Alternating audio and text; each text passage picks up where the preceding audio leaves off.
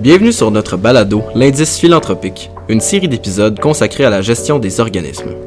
Trop souvent défavorisés, ces organismes sont pourtant les piliers de ce que nous appelons la philanthropie.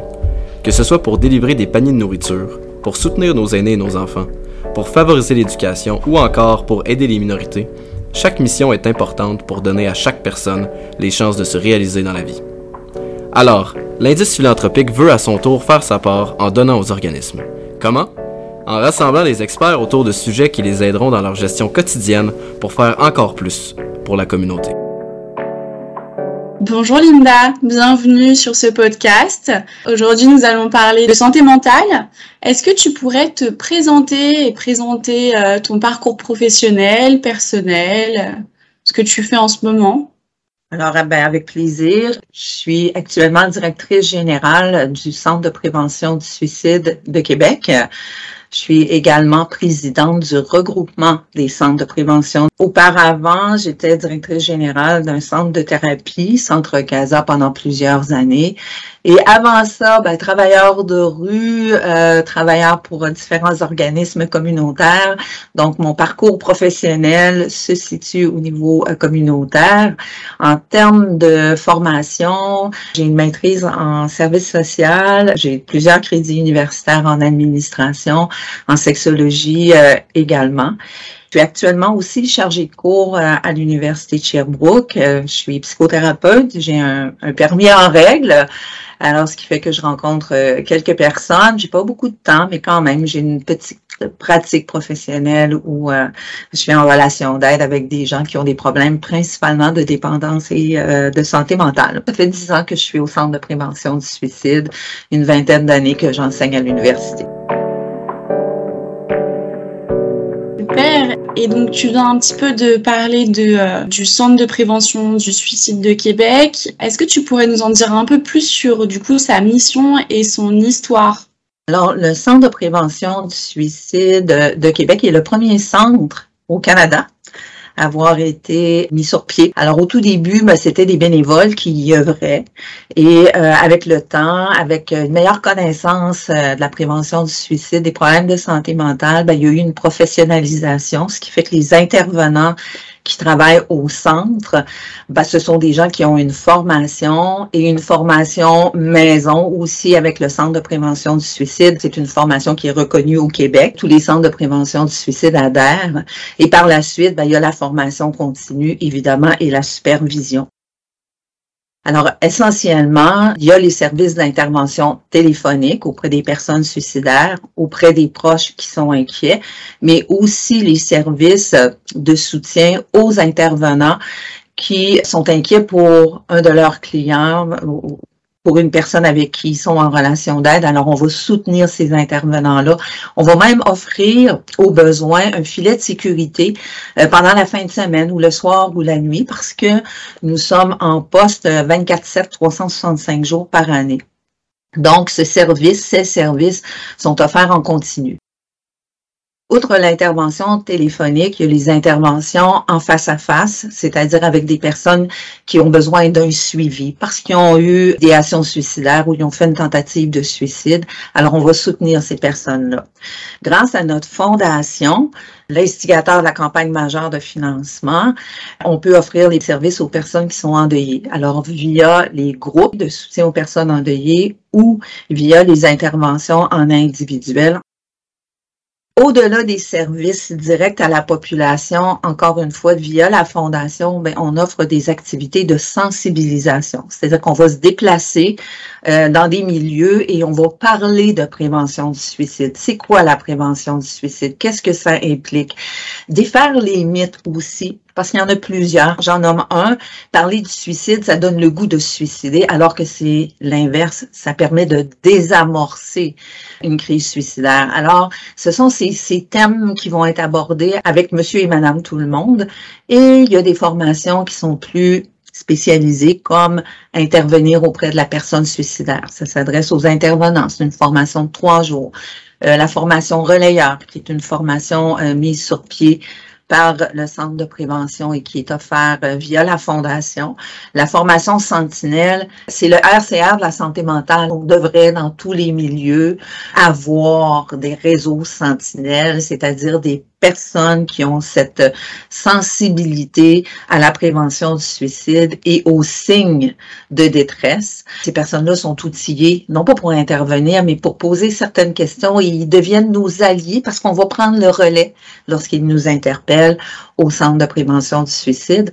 Donc, on offre ces formations-là à nouveau, grâce à la fondation, on peut offrir ces formations-là à coût très, très bas, ce qu'on ne pourrait pas faire si on n'avait pas la campagne majeure, où on n'avait pas nos grands donateurs ou les activités citoyennes qui nous permettent de ramasser des sous. Ça, c'est du côté de la formation. Du côté du centre, ben, les services, ils sont, ils sont gratuits, il n'y a pas de frais parce que ces services-là sont supportés par euh, le ministère de la Santé et des Services sociaux via la santé publique et le CIUS de la capitale nationale pour parler de Québec, mais c'est la même réalité dans les autres régions du Québec.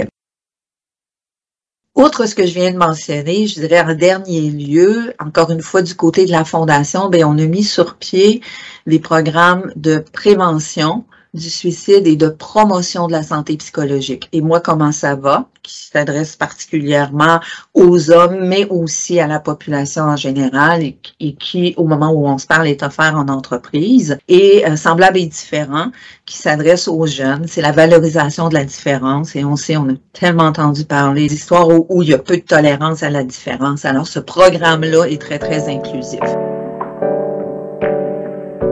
C'est super, bien sûr. Alors, euh, moi, j'aimerais savoir, donc, tu es directrice générale de ce centre et quelles sont tes missions, quel est ton rôle euh, en tant que tel? Alors, je suis à la direction générale et du Centre de prévention du suicide et de la Fondation du Centre de prévention du suicide. Alors, en concertation avec les conseils d'administration qui assurent la gouvernance, ben, je m'assure de l'application des principes, des valeurs qui sont prônées par le Centre de prévention du suicide de Québec et évidemment de sa fondation. La saine gestion, OK, tant pour la fondation que pour le centre de prévention du suicide, on se doit d'être en équilibre budgétaire, euh, mais, mais aussi d'assurer des conditions qui sont optimales pour nos employés, pour nos intervenants, que l'expertise qui est développée soit maintenue et actuellement, c'est vraiment un enjeu. Donc, c'est toute la créativité avec mon équipe de gestion et avec les intervenants. C'est une expression qui est vraiment à la mode, mais on se pose la question, qu'est-ce qui fait que les gens vont venir travailler au Centre de prévention du suicide de Québec et comment on va garder ces gens-là aussi à l'emploi et comment on va s'assurer du transfert de connaissances et que l'expertise soit développée. Alors, je demeure à l'affût dans, mes, deux rôles des meilleures pratiques, des échanges réguliers avec les autres centres de prévention du suicide pour qu'on ait une cohérence, une cohésion euh, avec les différentes instances gouvernementales, euh, que ce soit régionales ou au niveau provincial, selon les besoins. C'est vraiment un travail de collaboration et de, et de gestion de façon globale et générale. Dans un organisme communautaire, on est pas mal touche à tout pour s'assurer, encore une fois, d'être un bon soutien pour l'ensemble de l'équipe du Centre de prévention du suicide et de sa fondation. Et pour moi, c'est encore un privilège que de pouvoir diriger le Centre de prévention du suicide de Québec. On travaille pour la vie. Effectivement, c'est super intéressant. Et tu as commencé à nous parler de préjugés qui seraient euh, liés au suicide. Pourquoi, d'après toi, il y en aurait euh, autant aujourd'hui? Parce que c'est vrai qu'on parle beaucoup de santé mentale en ce moment. C'est euh, vraiment un sujet qui est important, mais on parle très peu de suicide encore, alors que c'est quand même un des points qui mérite d'être d'être communiqué et qui mérite d'être étudié. Alors, je pense qu'on connaît mieux on fait mieux, on étudie davantage. Mais est-ce qu'on fait suffisamment la promotion de la prévention du suicide? Ben, je crois que non. Et lorsqu'on la fait, les gens qui ne se sentent pas concernés à ce moment-là ben, vont peut-être passer plus rapidement, je veux dire, sur l'information qui est véhiculée. C'est davantage lorsque les gens, malheureusement, sont touchés, interpellés, je veux dire, qu'ils vont davantage prêter attention. Puis c'est comme ça aussi, tu sais, je veux dire, si on parle d'une autre problématique, si les gens sont pas concernés, ils vont l'entendre, ils peuvent se sentir touchés, mais peut-être pas concernés au point d'en faire la promotion. Je pense que c'est important, comment on est en train de le faire actuellement, de prendre toutes les tribunes qui sont possibles pour rappeler qu'effectivement, il y a trois personnes par jour qui s'enlèvent la vie au Québec. Puis dans la capitale nationale, bon, on parle d'une personne aux deux jours ou trois jours. Alors, hier, après-demain, après après-demain, il y aura quelqu'un à Québec, capitale nationale, qui s'enlèvera la vie. Je pense que c'est important d'être euh, non pas sensationnaliste, non pas catastrophique, mais de nommer les choses comme elles sont. Euh, trois personnes par jour, c'est énorme. Alors, je crois qu'on a besoin de soutenir l'effort collectif de faire la prévention du suicide. Je pense qu'on a besoin au Québec d'injecter plus de moyens dans la promotion de la santé psychologique et par le fait même, de façon plus spécifique, un 866 appel n'est pas connu de tous. Alors, il faut faire plus de bruit avec un 866 appel. Il y a maintenant suicide.ca, clavardage et texto. Alors, il faut faire plus de bruit encore une fois la formation sentinelle RCR de la santé mentale devrait, devrait être obligatoire, tout comme le RCR en entreprise.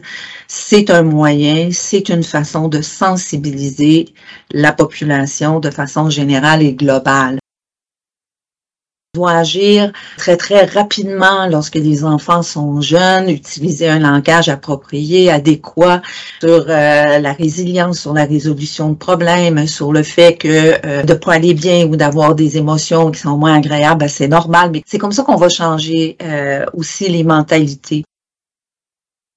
Est-ce que les signes sont toujours apparents? Pas nécessairement. Là, il y a, des nuances à faire. Mais c'est en en parlant qu'on va arriver à défaire ces mythes-là. Je pense qu'en prévention du suicide, on peut faire diminuer euh, de façon importante le taux de décès par suicide et les tentatives de suicide, dont on parle le moins, mais il y a quand même euh, une recrudescence des tentatives de suicide, particulièrement chez les jeunes et chez les jeunes femmes je reviens encore une fois à la prévention, à la promotion de la santé psychologique, à la formation sentinelle, cette sensibilité qu'on a à développer euh, face à la détresse de l'autre. Est-ce que depuis la création du centre, tu as pu voir qu'il y a eu une diminution du nombre de personnes qui euh, tentent de se suicider ou qui ou est-ce que justement au contraire il y a une stagnation, une augmentation on n'est pas toujours au courant au centre de prévention du suicide des gens qui font des tentatives de suicide parce qu'ils ne viennent pas ou ils n'ont pas recours nécessairement à nos services. Toutefois, si les personnes qui font une tentative de suicide ou qui ont des idéations suicidaires se rendent à l'hôpital, à ce moment-là, l'hôpital, au moment où la personne est libérée, va nous mettre en contact, va nous faire une référence pour un suivi individuel si la personne accepte évidemment. Alors, c'est ce qu'on appelle, nous, notre, notre programme SILAR, qui est supporté encore une fois par le gouvernement. Alors, c'est le suivi intensif euh, de liaison d'accompagnement et de relance, SILAR. Ce programme-là, ce service-là, je veux dire, est en augmentation. On répond à la demande. Il y a trois cliniciens qui travaillent à temps plein pour ce service-là. Encore une fois, il y a une zone grise. Alors, les personnes qui vont refuser, ben évidemment, on les, les rencontre pas. On peut pas les contacter non plus. J'ai une question de confidentialité. Alors, en ce qui a trait au décès par suicide maintenant, lorsqu'on consulte les rapports de coroner qui viennent confirmer qu'effectivement, il y a eu malheureusement un décès par suicide, ben, on est en mesure de pouvoir affirmer que ces personnes-là sont moins dans nos services. Alors, les personnes qui s'enlèvent la vie, dans la très, très grande majorité, on ne les connaît pas. De là, l'importance, encore une fois, de faire la promotion des services offerts par le Centre de prévention du suicide de Québec et au Québec, parce que demander de l'aide ben, ça fait la différence. On va toucher à la partie qui veut vivre parce qu'il y a une espèce d'ambivalence jusqu'à la toute fin. C'est pas naturel, c'est pas normal de vouloir mourir. On veut vivre. Alors, lorsqu'on est en contact avec les gens, bon, on est en mesure de toucher davantage à cette partie, à cette volonté, à cette ambivalence. Alors, j'aimerais qu'on aborde le sujet de la pandémie, de la COVID-19. quel a été l'impact qu'elle a eu sur la santé mentale des individus et sur euh, le nombre de suicides au Québec? Selon les données du coroner, il n'y a pas eu d'augmentation du nombre de suicides au Québec pendant la pandémie. Ce qu'on sait via l'Institut national de santé publique, c'est qu'il y a eu une recrudescence, mais c'était aussi avant la pandémie, des tentatives de suicide. Ce qui a été différent dans nos services à Québec avec l'arrivée de la pandémie, c'est que le profil des gens qui nous appelaient a changé. C'est-à-dire que dans les premiers mois de la pandémie, on a eu davantage d'hommes de plus de 60 ans qui nous ont contactés. Ces personnes-là sont plus atypiques dans nos services. Mais ça, ça s'est rétabli, euh, je dirais, avec les derniers mois. Ça s'appelle moins, mais au début de la pandémie, c'était plus, euh, plus apparent. Ce qui était différent aussi, c'est les proches qui étaient inquiets pour parents plus âgés, qui tenaient des propos suicidaires de façon euh, importante. Et euh, finalement, ben, c'est les appels des jeunes de moins de 20 ans, de moins de 15 ans, qui trouvaient tellement difficile d'être seuls, de ne pas voir leurs amis, de ne pas être à l'école. Alors, c'est ce qui a été le plus marquant pour nous là en début de pandémie. Heureusement, en prévention du suicide, euh, on n'est pas seul. On peut compter sur la collaboration et le partenariat de plusieurs organismes communautaires et du réseau, évidemment. Il y a d'autres services vers qui on pouvait référer les gens qui, effectivement, en avaient plein leur casse de ces situations. Alors, ça a fait des pics, je dirais, pendant la pandémie. Il y a eu des moments où on avait vraiment davantage de demandes et puis des, des accalmies. Plus de demandes, des accalmies. Donc, c'était en dents On ne pouvait pas prévoir ce qui allait se passer là, dans les prochains jours, euh, prochaines semaines mais c'est aussi souvent comme ça en prévention du suicide. Ça aussi, c'est une fausse croyance que pendant le temps des fêtes, je veux dire, on a vraiment plus d'appels. C'est pas le cas. Une année, on peut avoir beaucoup, beaucoup d'appels. Une année, ça va être calme plat. La pleine lune, non, on n'a pas plus d'appels non plus pendant la pleine lune. Donc, pendant la pandémie, là où ça nous a demandé davantage d'ajustements, c'est d'intervenir auprès des clientèles qui étaient moins typiques, comme je mentionnais, les jeunes, les hommes plus âgés. Donc, on a, on a soutenu nos intervenants, on a euh, davantage documenté, je veux dire, la prévention du suicide chez les jeunes et il y a une expertise au Québec et nous, de notre côté, avec nos programmes de prévention comme semblables et différents, on est quand même euh, bien outillés, on a une bonne connaissance, alors on a fait plus de transfert de connaissances auprès euh, de nos intervenants. La pandémie nous aura davantage tous sensibilisés au fait que dans la vie, on peut avoir effectivement des moments difficiles, euh, qu'il y a des services qui existent. Euh, de là l'importance de faire connaître ces services-là, que les différences sont une force, puis à la fois ces différences-là peuvent aussi être les réalités qui nous rassemblent tous. Alors, la pandémie a ébranlé beaucoup de, de, de, de convictions ou euh, de prix pour acquis, j'ai envie de dire. qui aurait pu penser il y a quelques années euh, qu'on se retrouverait dans cette situation-là? À peu près personne. Comment on réagit dans ces situations-là? Ben, on l'a vu, certains mieux euh, que d'autres. Alors, je pense que c'est important de pouvoir rebondir sur la pandémie, tirer les, les conclusions qui sont à tirer pour mieux faire, peu importe s'il y a une autre pandémie ou pas de pandémie, mais tout simplement dans l'humanité, dans la bienfaisance. Euh, si on peut euh, tirer ces conclusions-là et euh, faire qu'on est juste un peu meilleur envers soi-même et envers les autres, on pourra penser à un avenir meilleur pour, pour nos enfants. Rappelons qu'il y a des services qui existent, de pas bien aller, ça arrive à tout le monde, de ne pas en parler, ça empire bien des fois les situations plus qu'autre chose, ça cristallise, je veux dire, ça laisse la détresse en place, alors que d'en parler, ben, ça permet euh, encore une fois de, de, de développer peut-être d'autres réflexes, un regard différent. Alors encourageons encore une fois la demande d'aide. Rappelons qu'il y a des services en prévention du suicide 24 heures sur 24, 365 jours par année. Un 866 s'appelle et là, suicide.ca. Merci beaucoup.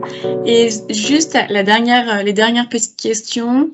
vont plus être d'un point de vue organisationnel, donc au sein d'une entreprise, d'une organisation.